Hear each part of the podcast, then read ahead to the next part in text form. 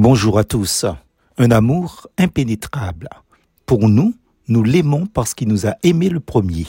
1 Jean 4, verset 19. Nous lisons ce verset, mais franchement, aimons-nous Dieu réellement comme il nous aime?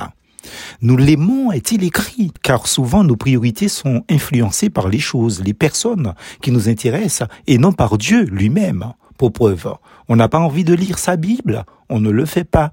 On n'a pas envie de prier, on ne prie pas. On n'a pas envie d'aller en réunion, ben, on n'y va pas. Aucun sentiment d'affection pour Dieu ne prend le dessus sur nos pas envie de. Ne sommes-nous pas un peu hypocrites de chanter au Jésus, je t'aime, je te sais à moi? Autre question. Dieu aime-t-il l'homme parce qu'il est aimable ou parce que Dieu est amour? Parce que nous sommes dignes de son amour ou parce que son amour est digne.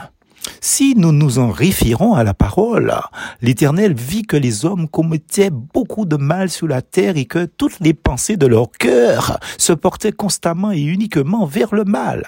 Genèse 6, verset 5 au point où l'Éternel regretta d'avoir fait l'homme sur la terre et eut le cœur peiné. Genèse 6, verset 6. En réalité, en 2022, rien n'a changé dans le cœur de l'homme. La Bible nous dit que l'amour de Dieu pour les hommes n'a qu'une cause, Dieu lui-même. En effet, l'apôtre Jean écrit que si nous aimons Dieu, c'est parce qu'il nous a aimés le premier, que cet amour consiste non point en ce que nous avons aimé Dieu, mais en ce qu'il nous a aimés et envoyé son Fils en sacrifice pour pardonner la dette de nos fautes. S'il a envoyé Jésus-Christ parmi nous, c'est non pas pour nous juger, mais pour nous attirer à lui et nous sauver par Jésus-Christ.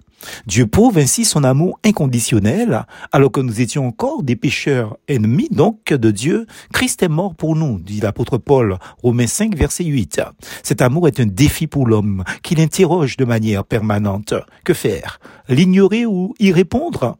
La Bible indique que Dieu a fait cela afin que celui qui croit en son Fils Jésus ne meure pas éternellement dans la conséquence de ses malfaisances, mais qu'il ait la vie éternelle en croyant en son Fils. Donc la meilleure des réponses que nous pouvons donner à Dieu est de reconnaître notre péché, de croire en son Fils mort et crucifié pour nous, ensuite de l'aimer en retour en le glorifiant dans notre vie chaque jour. Plus fausse Jésus.